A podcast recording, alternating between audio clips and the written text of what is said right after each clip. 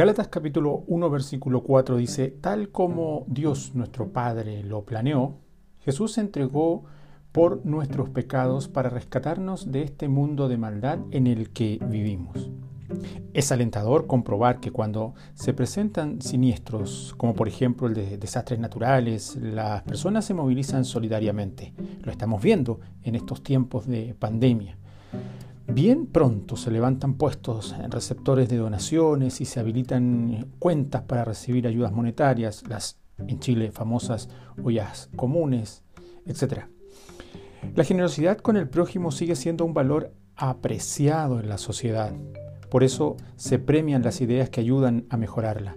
Jesús, siendo Dios y hombre perfecto, se caracterizó también por su alma caritativa. En él era un hábito natural que se manifestaba de inmediato frente a cualquier necesidad que se presentaba. Él era la vida y la entregó generosamente. Por eso se compadeció de la viuda de Naín y volvió la vida a su hijo. Lo mismo hizo con Lázaro, devolvió la vista a los ciegos, dio también comida a los hambrientos, dio luz a los que andaban en tiniebla. Su generosidad se extendió cuando dio poder a sus discípulos y autoridad para sanar a los enfermos y libertar a los cautivos, dice el texto bíblico.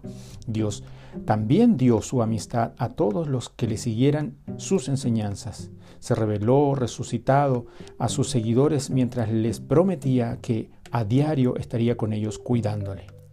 Pero lo maravilloso es que para librarnos de la condenación se dio a sí mismo por nuestros pecados. Su muerte es el puente que nos comunica con el eterno Creador. Frente a ella tampoco rehusó el desprestigio, ya que fue crucificado a la vista de todos y fue solo por amor a ti y a mí. Sobre todo dio lo más íntimo que un hombre puede dar, su propia sangre. Ella quita las manchas de nuestra alma si la damos de corazón. El mayor gozo lo sentimos siendo generosos y dando. Bendiciones.